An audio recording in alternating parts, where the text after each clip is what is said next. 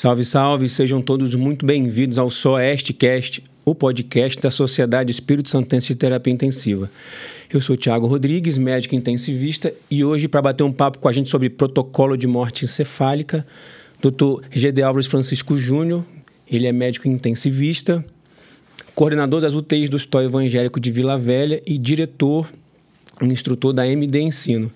Júnior, Posso chamar de Júnior? Pode, sim. Obrigado por ter aceito o convite, cara. Pô, que satisfação, viu? Pô, eu Seja bem-vindo. Obrigado por, pelo convite. Eu acompanho o podcast, está ficando muito legal. legal.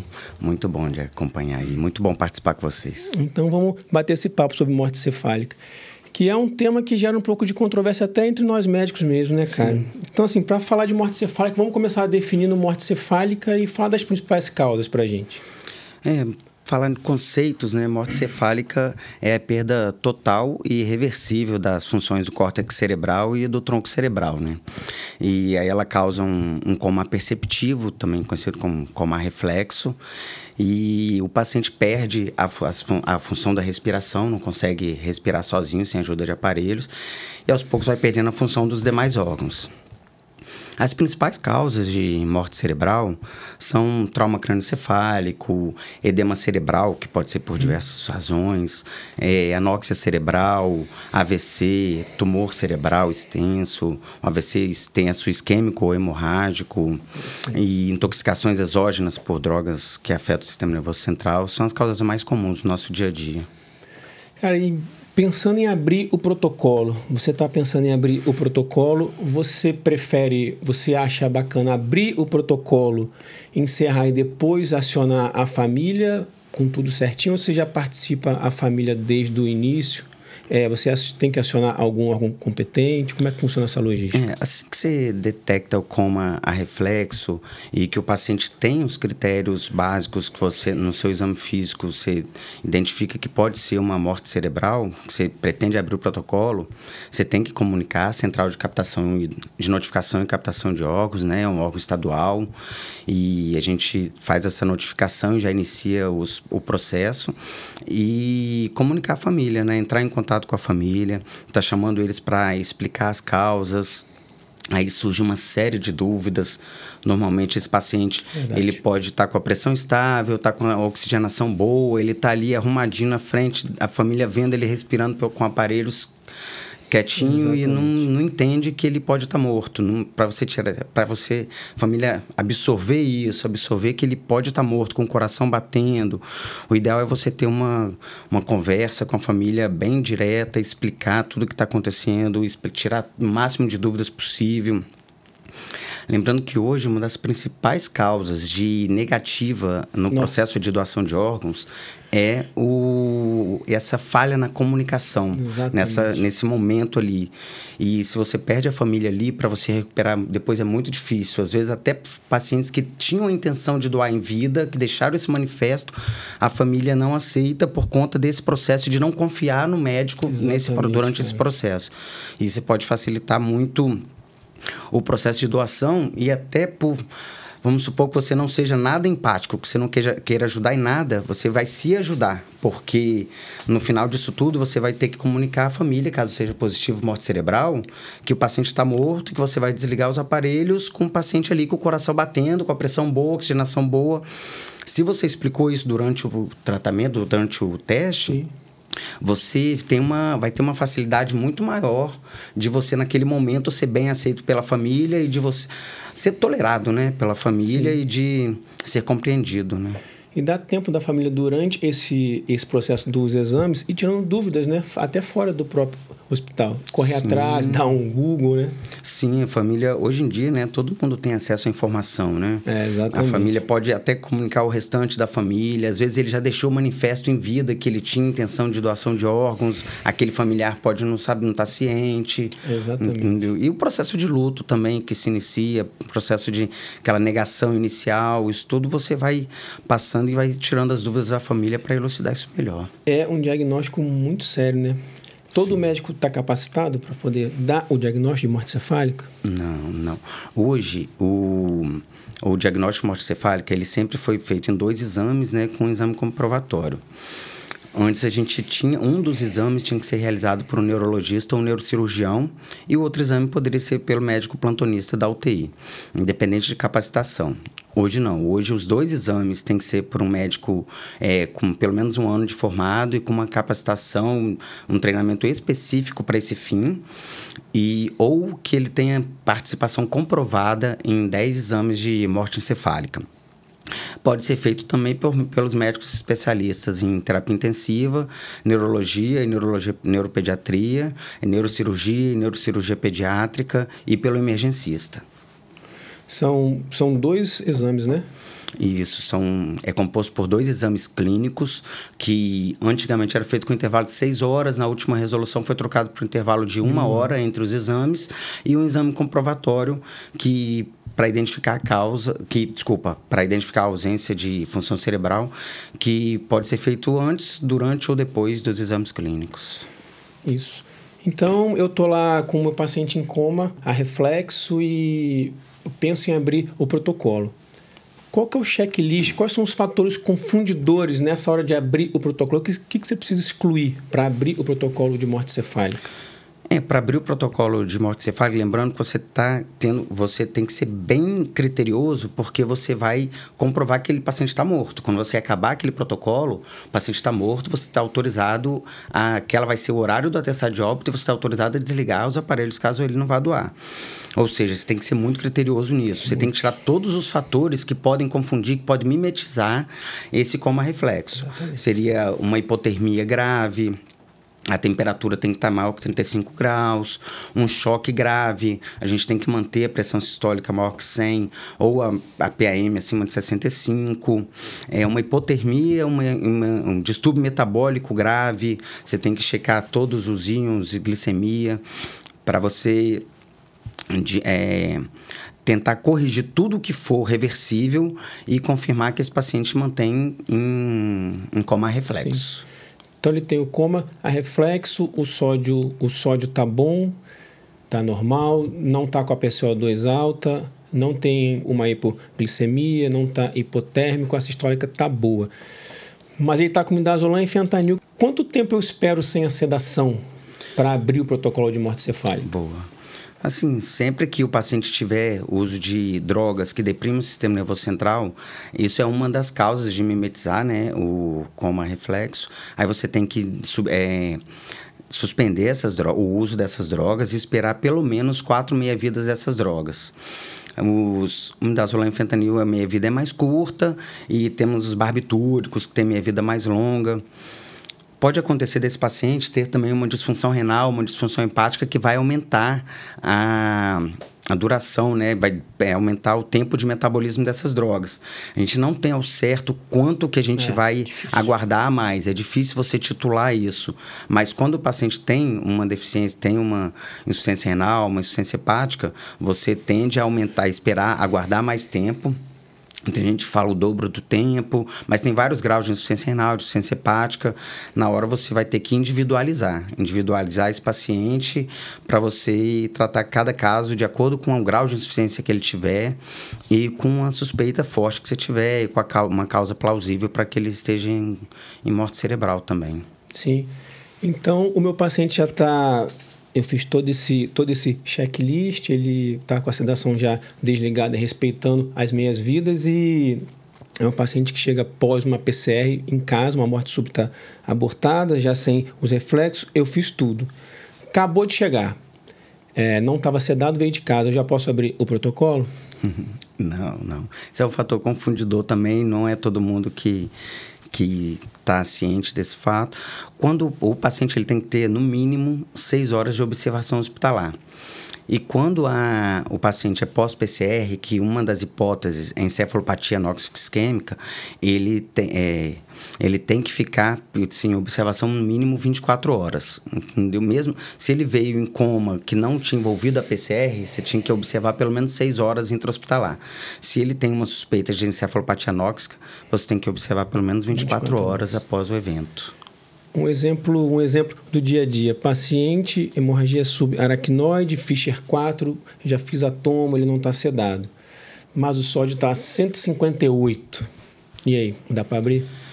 Então, aí nesse caso, a gente até pouco tempo a gente tinha uma grande dificuldade com isso, porque o paciente que ele entra em morte cerebral, alto risco de diabetes insípidos, outras causas metabólicas que, isso, que causam a elevação do sódio. Isso acontece até rápido e de difícil controle. Mesmo você fazendo o cálculo da reposição de água livre, esse paciente acaba tendo uma dificuldade em normalizar o sódio. E a gente tinha muita dificuldade em abrir o protocolo por isso. Hoje em dia, se ele tem uma causa bem documentada de é. morte cefálica, uma causa que é aceita e está documentada, você pode abrir o protocolo mesmo com mesmo essa alteração do sódio. Lembrando que essa alteração do sódio, ela pode causar lesões de órgão-alvo e esse paciente, a princípio, ele está vivo e ele mesmo que confirme morte cerebral, você, ele pode ser um potencial doador. Você tem que preservar os órgãos, ou seja, esse sódio alto você vai ter que tratar de qualquer sim, forma. Sim, mas você pode abrir o protocolo e junto a isso ir tratando essa hipernatremia, iniciar o tratamento dessa hipernatremia.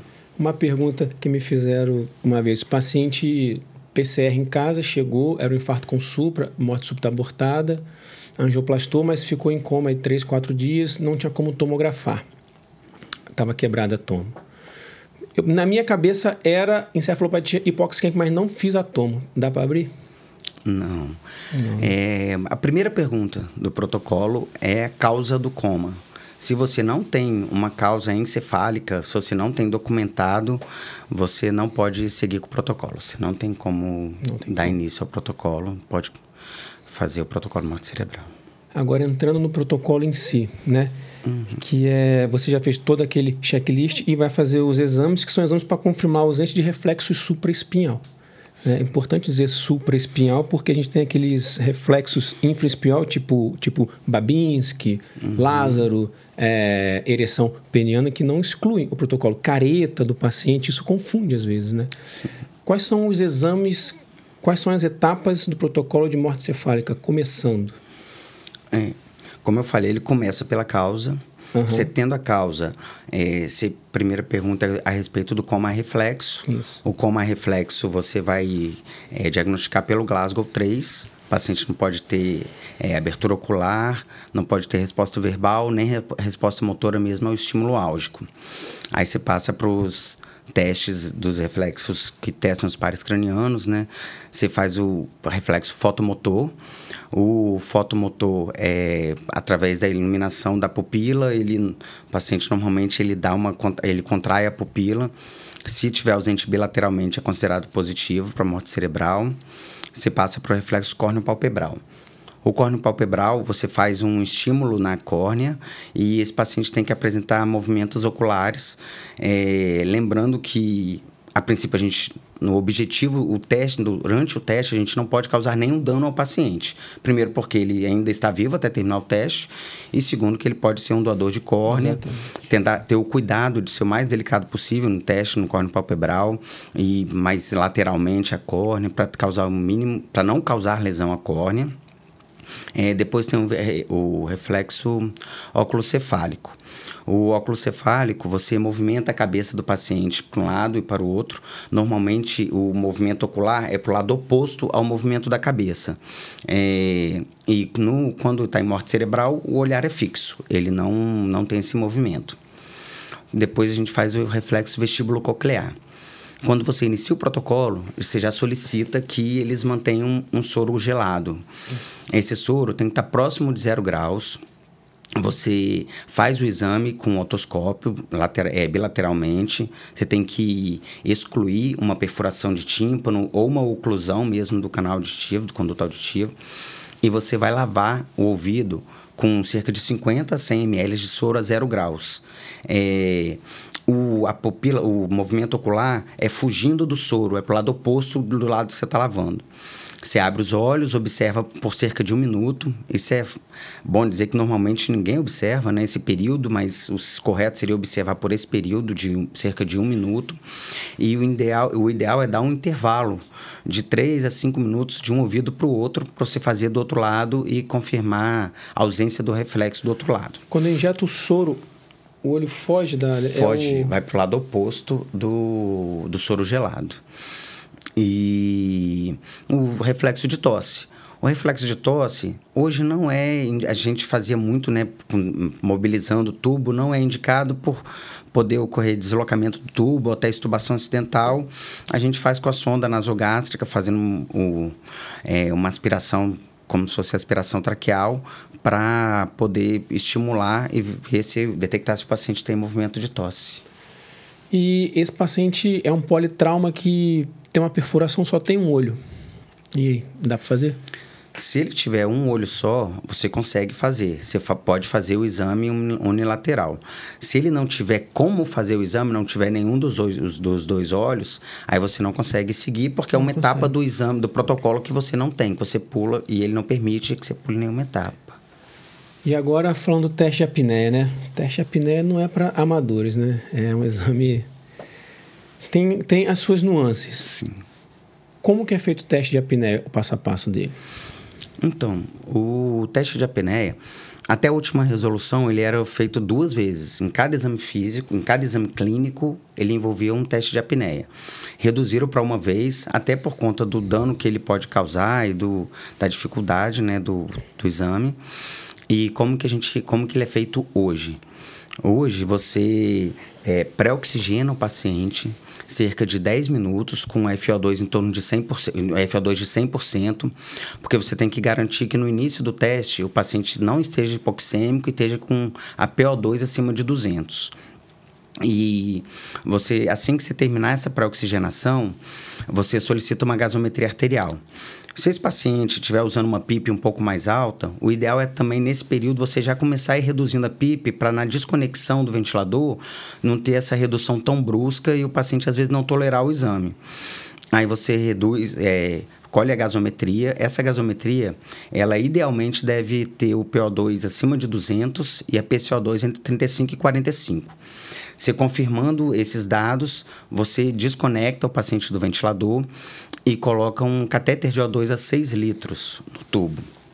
Se esse paciente ou for um hipoxêmico grave, tiver com uma SARA, ou esse paciente já teve uma um, que interrompeu o exame e ficou inconclusivo porque desaturou, você pode colocar um tubo T com oxigênio a 12 litros ou lançar mão de um CPAP a 10 centímetros de água para você conseguir manter essa oxigenação para que o exame não seja interrompido por conta de, de dessaturação. O exame ele leva de 8 a 10 minutos Nesse período, o nosso objetivo é que esse paciente retenha o CO2 e que a elevação desse CO2 chegue, o CO2 chegue até 55, que é um valor que espera, é esperado para que esse paciente tenha incursões respiratórias. Se dentro desse período o paciente não teve nenhuma incursão respiratória, ele, o exame é, você colhe uma nova gaso antes de voltar o paciente para o ventilador, detecta que o CO2 está acima de 150, de 55, desculpa, e considera o exame positivo. Se esse paciente, é, durante o exame, apresentar uma arritmia maligna, uma hipotensão grave ou uma dessaturação grave, a saturação cair abaixo de 85, nós temos que interromper o exame, volto a dizer, porque se trata de um paciente vivo e que a gente não quer causar nenhum dano. Justo. E mesmo que confirme a morte cerebral, é um, pode ser um potencial doador. Aí a gente interrompe o exame e colhe uma gasometria naquele momento antes de colocar no ventilador e imediatamente coloca, retorna o paciente para o ventilador. Se essa gasometria já mostrar uma PCO2 acima de 55, o exame é considerado positivo. Mesmo se ficou 4 minutos só. É, independente, não está citando o tempo. É se passou de P5, se al, ter, alcançou uma, uma PCO2 uhum. de 55, ele é considerado positivo. Aí a gente interrompe, volta o paciente para o ventilador. Se a PCO2 estiver abaixo de 55, esse exame é considerado inconclusivo. Você tem que estabilizar o paciente para poder repetir o exame em outra ocasião. Pode ser no mesmo dia? Sim, pode ser no mesmo dia.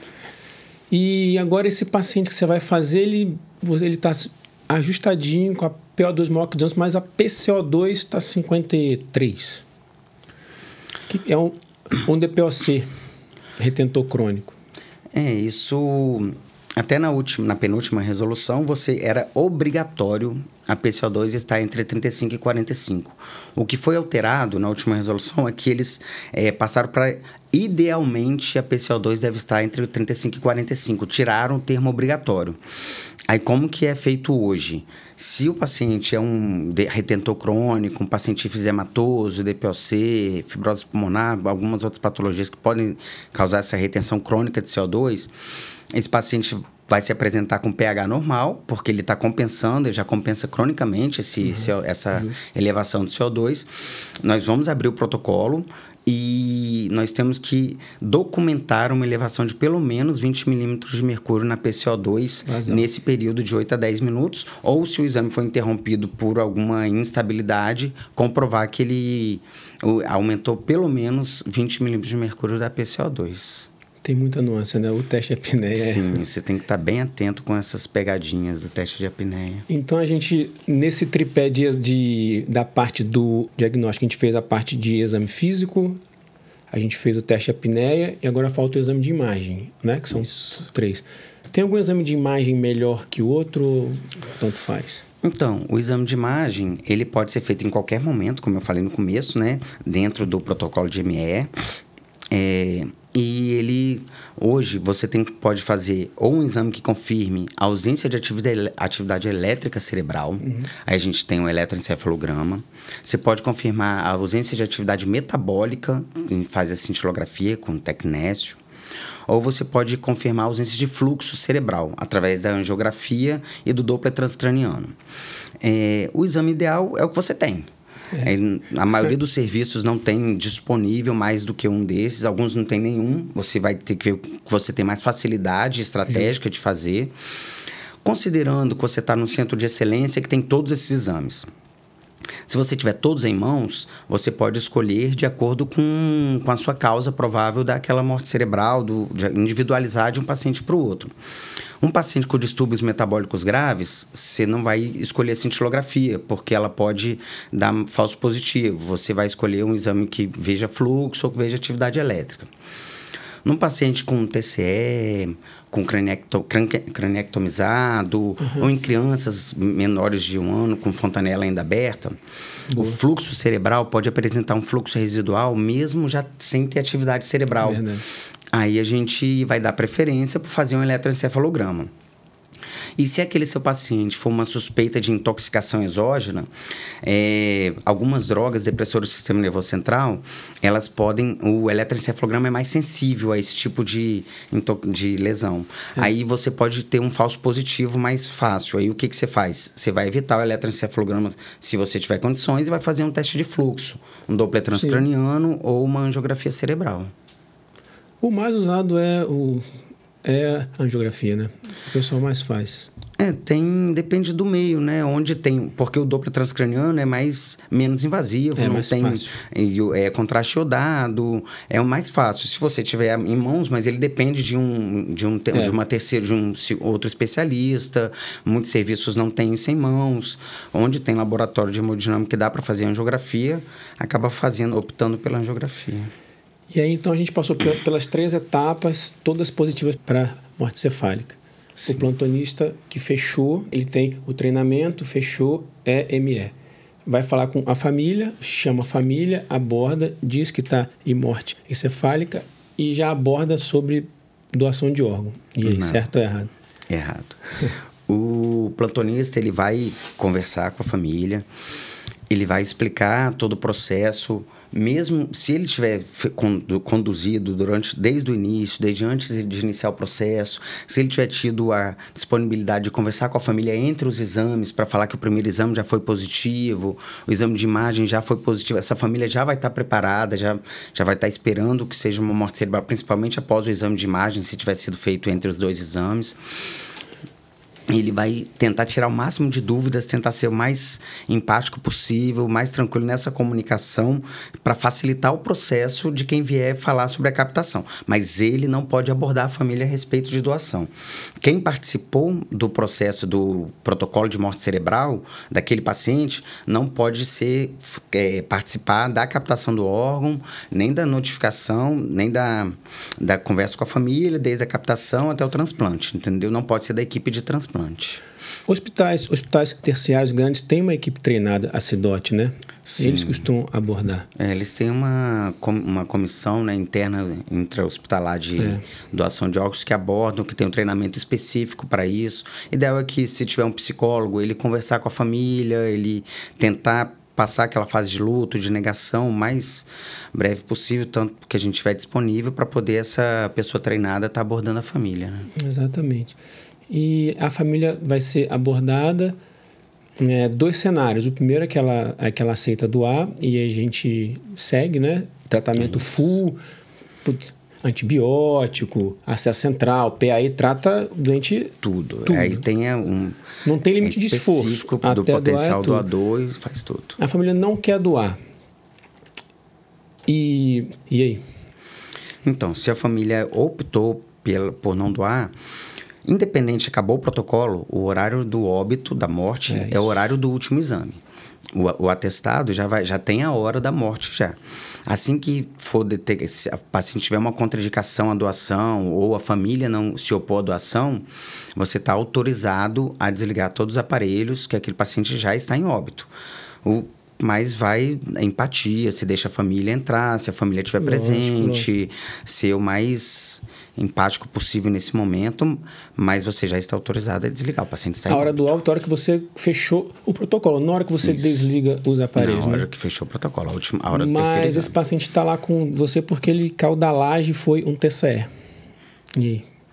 É, aí o, você fecha o protocolo normalmente, o horário do óbito continua sendo o horário que você fez o último exame, pode desligar os aparelhos normalmente, mas esse paciente tem que ser encaminhado ao IML. É Qualquer óbito suspeito de envenenamento, trauma. de trauma, ele tem que ser encaminhado ao IML. É isso. Tem alguma coisa que eu não abordei que você gostaria de falar? Não, que passou batido? Que foi, foi muito, muito bem colocado. Eu só passar aqui realmente nessa. Eu frisei muito, eu repeti muito essa parte da empatia, porque a doação de órgãos está cada vez mais avançada, cada vez beneficiando mais pessoas. Muito. E nesse momento, se a gente. A nossa conduta ali pode definir o que vai acontecer. Às, às vezes, famílias que, tem, que querem doar, que foram todas criadas nesse meio, se você não souber lidar, não souber como comunicar, como conduzir, você pode perdê-la.